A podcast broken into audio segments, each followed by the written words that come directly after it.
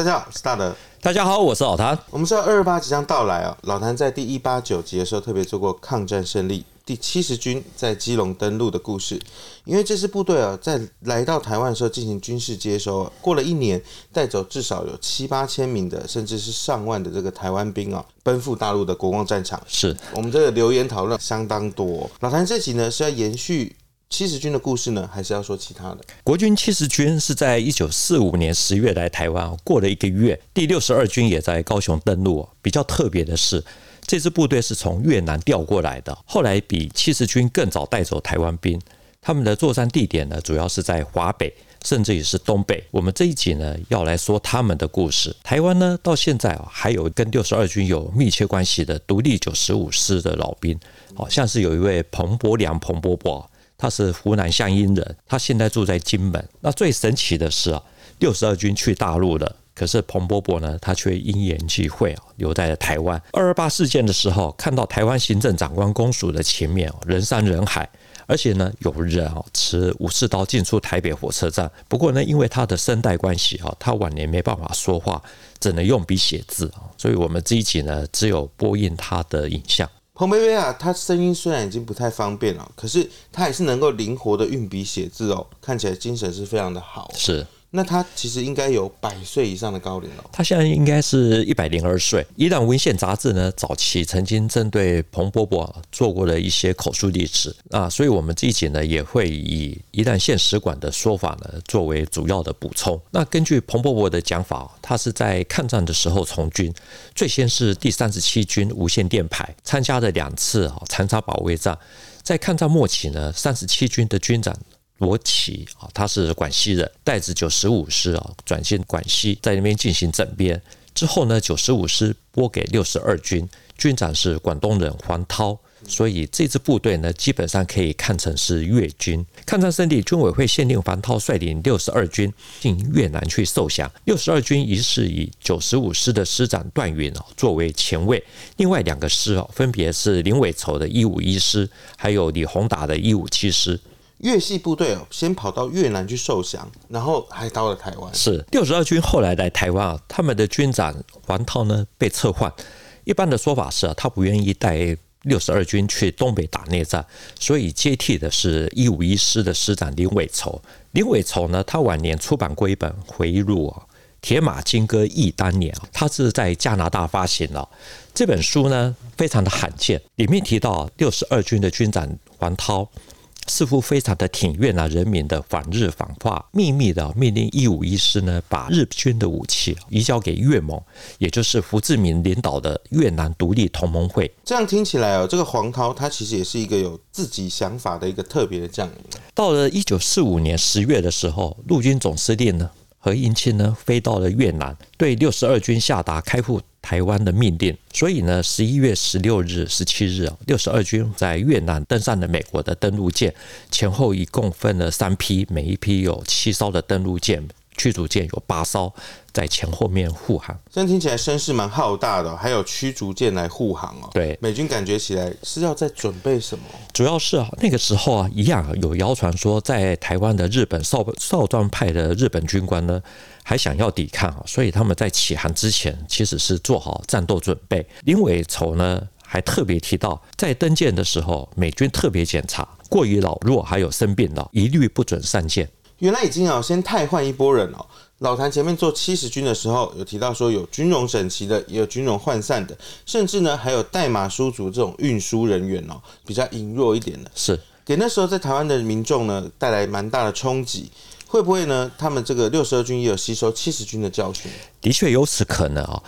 在越南，他们搭乘美国军舰的时候，第一批来高雄的是六十二军林伟筹的一五一师啊。他们是在十一月二十日啊，军舰到了高雄港的外港，发现到海面啊已经有沉船。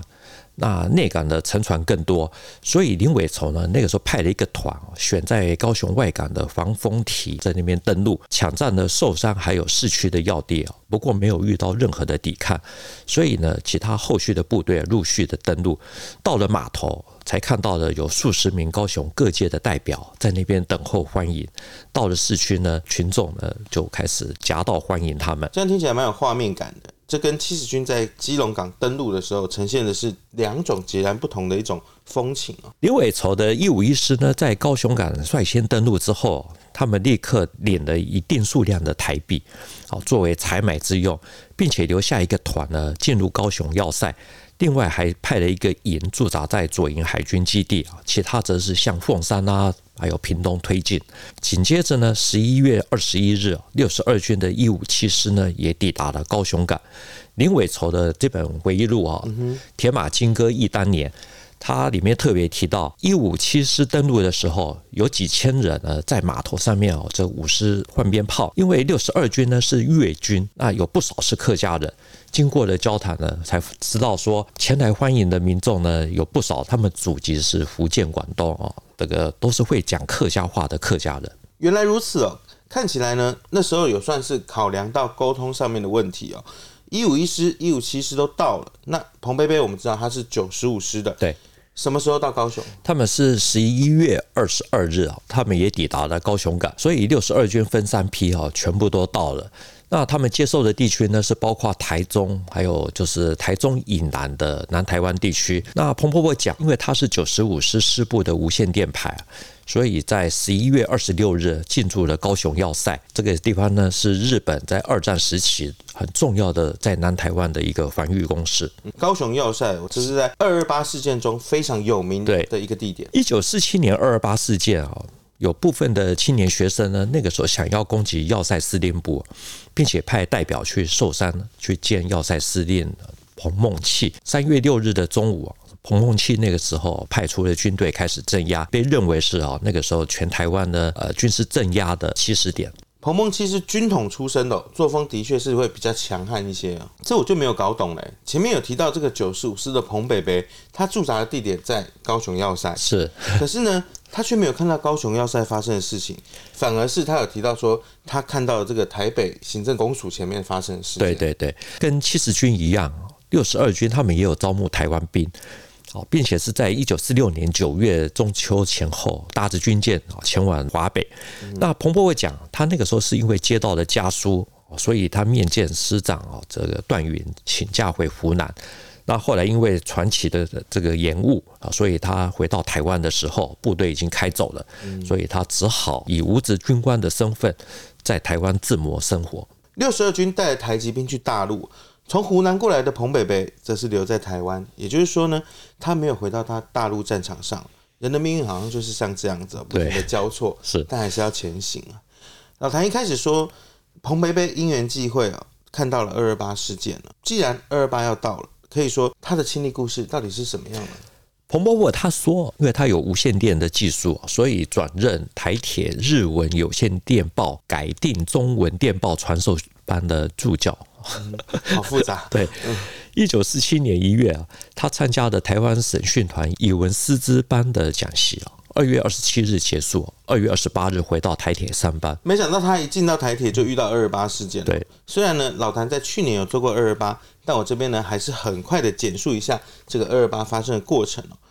当时呢是在一九四七年的二月二十七日，专卖局的查缉员在大道城的天马茶房附近查气私烟。对。打伤了烟贩林江迈，还有误杀了民众陈文熙哦，这个激起了民众久积的愤怒。到了二月二十八日啊，市民呢甚至呢游行到专卖局前面抗议，前往这个行政长官公署前面请愿。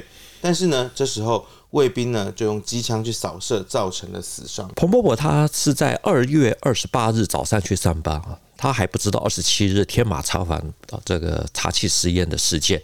他说，到了上午十一点半的时候，有同事告知，因为这个有查缉私烟，引发的警民冲突。哦，他于是就跑到那边去看，哦，发现到说看热闹的很多啊。看完以后，他也回来了。彭伯伯一开始只是去看个热闹而已，还没有意识到有大事要发生。他说啊，到了下午，他上班的时候。办公室只剩下一个人，就是他。那大门口的警卫也只剩三个人。他于是就回到了宿舍。途中呢，经过了台铁的后门走廊，发现了墙上有粘贴一些标语。啊，以他的标准是反动标语。啊，那他心里知道不妙，所以就转到了中校西路往北走。他是有在部队待过的，所以他对这种是非常的敏感哦。对。也就代表说这个事件呢已经开始急速的升温了。对，我们在这里现在说的啊，其实都是来自于伊朗文献杂志啊，这个避免说我们呃访问的时候转述错误啊。那总之呢，彭伯伯他看到的。长官公署呢，也就是现在监察医院这个地方呢，前面都是人山人海。他于是又到了公卖局，看到了有人在那边火烧汽车，好，于是呢，他又转到了台北火车站，好，在前面的地方看到有一个人啊，拿着武士刀，逼迫一名年轻的妇女啊，带两个小孩子要出站，好，那企图要性侵，啊，不成，啊，结果行凶。那他找不到警察，啊，走出火车站的时候。那名带武士刀的已经不见了，好，可是呢，他看到的那名妇女还有两名小孩啊，都已经死亡了，好，他于是就回到宿舍，都不敢再出来。事件呢，到这个地步已经变成事变了，一个大型的事变了，社会上呢也已经出现了这个脱序的一个状态。彭博会讲啊，第二天早上有三个人到了食堂哦，那因为他穿着是日式的铁路制服，他遇到了这三个人。好，那对方呢没有理他，他也不知道对方在干什么。那后来呢，厨房的师傅呢，这个等到这三个人离开了以后，就低声跟着他讲说：“有人在找你，好，你要赶快离开。”好，他于是立刻翻墙跑到别人家去避难。这个情节我觉得很像是在电影《悲情城市》里面所描述的这个场景。到了第三天，彭伯伯讲，他听到有人沿街在那边高喊：“阿三，有手枪快缴！”出来没有事，这很像是我们之前做过的节目，在不同的战役里面都会有说，哎，缴枪不杀。是，不过呢，这更让我们想到去年二月，我们有做那集节目，事件蔓延，警察跑了，很多乡镇呢，他是成立了自卫队，对，甚至呢出现向军队借武器，对，对，非常印象很深刻。是之后呢，台北市进入了戒严。到了第四天的上午，他一个人在街上慢慢的走，突然间遇到了有国军呢持枪在问话。他说他已经三天没有吃饭了。啊，一名士兵听到他是外省的口音，哦，就要他说你赶快回去。这样听起来呢，看起来像是戒严的部队哦。彭贝贝他有没有说对他持枪的这个国军到底是什么部队？因为二二八事件发生的时候，来台湾的七十军还有六十二军，其实都已经早就调往大陆。那三月八日。国民政府紧急调兵哦，宪兵团先从基隆登陆，隔天是整二十一师，也就是我们前几集有提到参加苏中战役的整二十一师。那根据彭伯伯的说法，我们无法判断他是遇到哪一支部队啊。那我们这集说的是六十二军，至于二十一师登陆基隆的这个，我们下一集会介绍。七十多年前的二二八事件呢，最终呢是二十一师赴台哦。老谭说，下一集会说到这个整二十一师。那我们现在还是先回到六十二军的本身。既然一开始有说六十二军的军长林伟筹出版了一本很罕见的这个回忆录《铁马金戈忆当年》哦不知道有没有这个特别提到这个接收方面的这些情况？譬如说呢？到底为什么会引发这个二二八？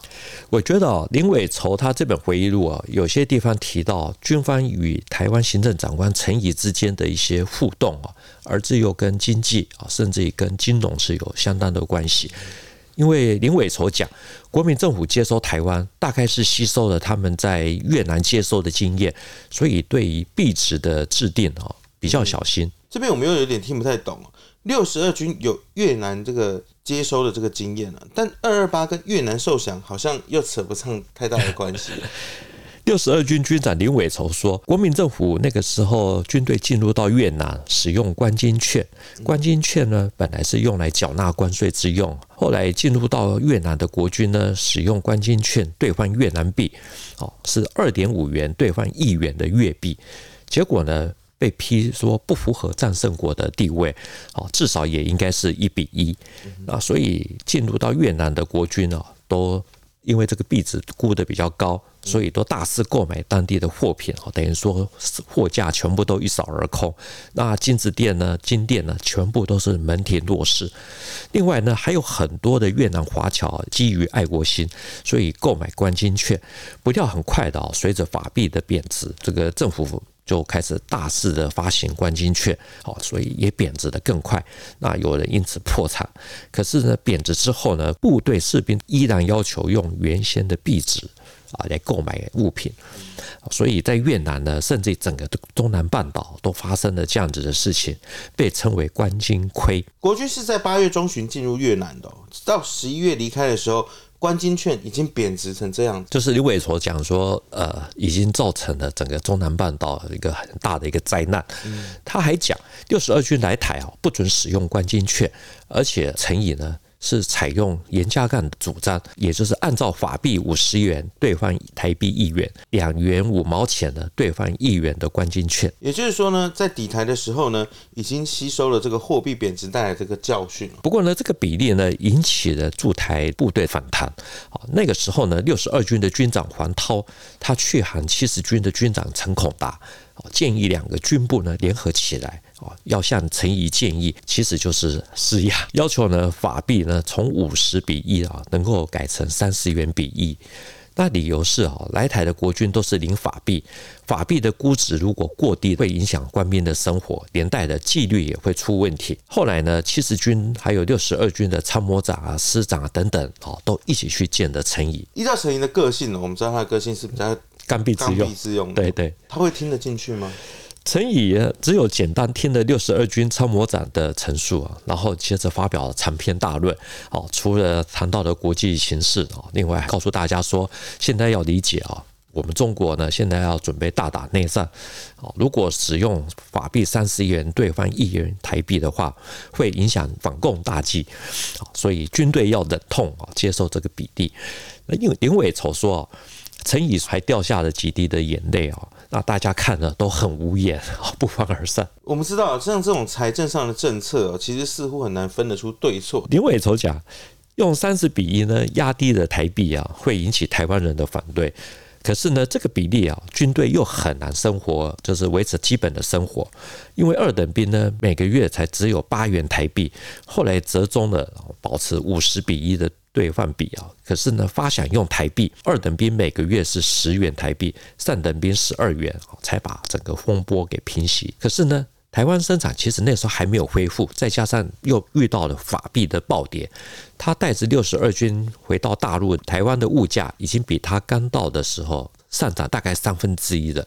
到了六十二军、七十军都离开了台湾，二二八没有多久就爆发了。我们前一集说，台湾是七十军哦，在华北作战。基本上呢，都在鲁西南还有徐州一带。对，那六十二军呢，是第一支从台湾开出的部队。他们在国共内战中又参加了什么样的战役？最后的结局我们当然知道是输了。可是中间的过程到底是怎么样？根据许昭荣的说法，七十军的军长陈以达告诉他。七十军带了七八千人到大陆，六十二军大概是两三千人。不过呢，根据林伟筹，也就是六十二军的军长的说法，实际上是大概只有一千人。这些台湾兵呢，其实还包括了六十二军原先呢在台湾雇佣的台语翻译、汽车司机。主要是呢，这些人过去大部分都是在日军服务，日本战败以后也跟着失业，所以六十二军呢。继续雇佣，那这些人呢，都坚决的不愿意到大陆去啊，所以呢，都逃跑一空啊。这是呃林伟筹说的，都逃跑一空。那没有逃跑成功的呢，到了华北啊，没有多久也都跑了。也就是说，就等于这个部队都散光了，没有人加入啊。六十二军有台籍兵啊，主要是拨给九十五师。那我们看台湾文献馆等等的口述历史啊，其实还是有九十五师的台籍兵啊，甚至还有人因为逃兵呢，不小心来到了东北，最后被俘啊，去参加了韩战啊，再变成反共义士回到台湾。这种辗转呐的这个故事的情节，感觉起来是连戏剧都编不出来。比较具有代表性的，是一位家住台南的陈永华哈，他是九十五师。他的访问记录呢，收录在高雄市文献委员会出版的《写列故事》。他是在河北参加的固安战役啊，比较激烈一点啊。其他的都是九十五师的部队到了，那共军就退后。他之所以后来逃兵，是因为他不爽白天侦查，晚上还要站卫兵，所以就跑了。然后跑了以后呢，马上又被六十二军其他的部队给抓到，所以这个过了两天他又跑。到了最后呢，他看到有一节拖着煤炭的火车。哦，他就跳了上去，没想到就这样子一路做到了东北，哦，只好投靠罗友伦的二零七师。这一跑，其实他就离台湾越来越远。对对对，那个时候呢，其实不止陈永华如此啊，还有一位是青年军二零七师的台籍兵。他说，青年军这些学生兵的战斗力都比较差，哦，比不上新一军啊，还有六十军，所以有时候他们要奉命出战的时候，都会喊台湾牌，赶快出来。我们还是拉回来讲，到了辽西会战的时候，二点七师第三旅呢是被编入了廖耀湘的西进兵团去救援锦州，至于二零七留下的第一还有第二旅去守沈阳。等到西进兵团在辽西大地溃败啊。沈阳为己。那我们之前做过一集黑山争夺战啊，提到了沈阳的最后，其实只有二零七师啊，这两个旅还在继续的抵抗，可是到了最后也只能突围或者说投降。那我们也蛮想知道这个陈永华他是怎么样做出他的选择？陈永华在受访里面呢，他提到他说，呃，打到最后，你看到人死了那么的多啊，你如果再打下去，好，就换成你了。所以就干脆啊，那反正意思他就说啊，你要看情形，好就要准备那个的。他这样讲，其实懂的人，我们知道，大家观众朋友们、听众朋友们，懂的就懂。陈永华最后是被编入了梁兴初的三十八军，隶属于一零六师。这个军呢很有名啊，号称是万岁军。在韩战中呢，跟美军呢硬干过啊。那他认为啊，韩战的这种战事呢，其实就是今天打过来，明天又被打回去啊，就这样僵持，一直拖延下去。这样听起来我就蛮好奇了，这位台籍兵他是怎么看？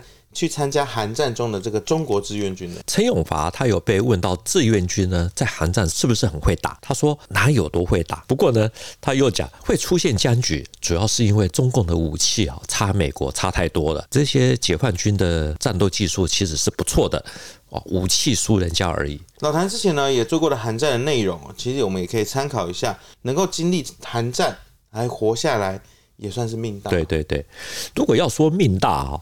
台骑兵在大陆打过最惨的战役呢，应该就是一九四八年九月十二日啊，到十一月二日结束的辽西会战，也就是大陆的这个辽沈战役。这场战役有一场很重要的塔山阻击战啊，因为国军在这里上演了波浪式的冲击啊，惊呆了林彪的视野啊，想说怎么会有这么英勇不怕死的蒋军？不过呢，这个时候呢，九十五师呢已经不属于六十二军的序列。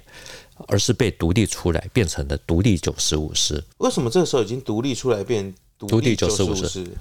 呃，这一定要从六十二军他们到大陆哦开始说起。我们知道他们是在一九四六年的中秋节前后开往大陆，现在秦皇岛登陆，再转到北京，好负责守城门啊之类的这种守卫工作，算是比较相对单纯。到了一九四七年啊，开始在北平近郊作战。比较有名的是，一九四七年四月初，晋察冀野战军呢发起了正太战役啊。六十二军的第九十五师啊，在师长段云的带领之下，好在徐水啊、固安啊、胜芳啊等等啊这些地方啊，这个跟共军交战，号称没有打过任何一场败仗，也没有丢过任何一挺机机枪，所以这个师呢被称为赵子龙师。大陆的资料呢？比如说，像是有一篇叫做《两次胜方保卫战》，它里面对一些战斗的过程有一些比较详细的描述。它里面提到，就是一九四七年的四月八日啊，上午九点，国军的炮兵轰击了半个小时，有大概四五百名的步兵从东面开始发起冲锋，冲过了开阔的这个地形。然后还有积水的地面，接着弯着腰端着枪啊，逼近了阵地大概三四十米的地方，好遭到了他们的扫射，好留下了遍地的尸体。这就和赵子龙师未尝一败的说法似乎出现了矛盾哦。这只是一天的过程而已，还还有再继续的打。他们打到第三天啊，九十五师呢，在四月十日发动了一次更大规模的冲锋，啊，一冲锋呢就是两个团的兵力啊，打到最后呢，终于占领了胜方。过去哦，我们知道蛮多人会提到说，这个特别强调共军的这个人海战术。对。难道国军也曾经出现过这种打法吗？这是一个很有意思的题目哈。是，不过我觉得做这个要先调整好我们的心情 啊，再来做。总之呢，有台籍兵的九十五师呢，在华北其实打得还不错。到了一九四八年的夏季，脱离了第六十二军的序列，只属于傅作义的华北剿总，改成独立第九十五师，由朱志一呢来接师长，那段允呢去接八十七军的军长。那有些台籍兵呢，也跟着跳槽了过去，变成了八十七军，啊，所以他们是驻守在塘沽啊、天津这一带，好，最后才有机会撤到上海。真的是所有人就跟着跳来跳去哦，也就是说他们的部队这样换来换去。这个八十七军呢，其实很有名啊，他们在一九四九年的时候扮演比较吃重的任务，它是由青年军整编二零八师扩编的，它里面下面有三个师啊，最重要的其实有一位是。二二二师的师长啊，周宇环啊，他是海军陆战队的。以后我们如果有机会的话，我们会讲这一段的故事。嗯、原来如此哦，所以老谭呢又埋了一个梗啊，这个周宇环的故事。那之后呢，因为辽西会战，国军组成廖耀湘的西进兵团，还有侯静茹的东进兵团。那共同救援锦州，出任战地督察组组长的罗启，也就是我们前面一开始提到的广西人啊，罗启，他因为以前带过了独立九十五师啊，所以有很深的历史渊源，所以下令编列在东进兵团的独立九十五师在塔山实施人海冲锋。这样听起来很复杂，对不对？我们怕大家搞混了，这边我稍微整理一下。我们一开始呢有提到彭北北，他是效力在三十七军的九十五师。也就是呢，被这位广西将军罗琦带去广东的。对，把九十五师带到大陆的六十二军军长林伟筹说，独立九十五师呢，那个时候在塔山哦，采取老一套的波浪式冲击啊，把一个团分成三波，一营伤亡的，二营接上去冲击，二营伤亡的啊，就由第三营呢接替，另外用一个团呢实施侧击，结果在视野严密的火网封锁下，营长以下有数百人阵亡。横尸河滩，那另外还有一千多人啊，就是扶伤而退。最后呢，剩下三分之一的独立九十五师哦，这个撤回到了华北，在平津战役之前，好，这个从海路撤到了上海，编入了七十五军，最后再退到台湾，好，才有之后的长伤部队。台籍国军呢，是我们这个频道过去比较少触碰的一些话题哦。老谭已经预告了要做二二八之后来台的整二十一师，就让我们一起期待一下吧。今天的节目就到这边，谈兵读武，新闻历史的汇流处，军事是故事的主战场，只取一瓢饮，结合军事历史跟人文的节目，除了在 YouTube 上面可以给我们观看，欢迎大家在底下跟我们留言交流。另外呢，也可以用 Podcast 收听哦。欢迎听众朋友们到 Apple Podcast 上面给我们留言跟五颗星的评价。再次谢谢老谭，谢谢大家，我们下周见喽，拜拜，拜拜。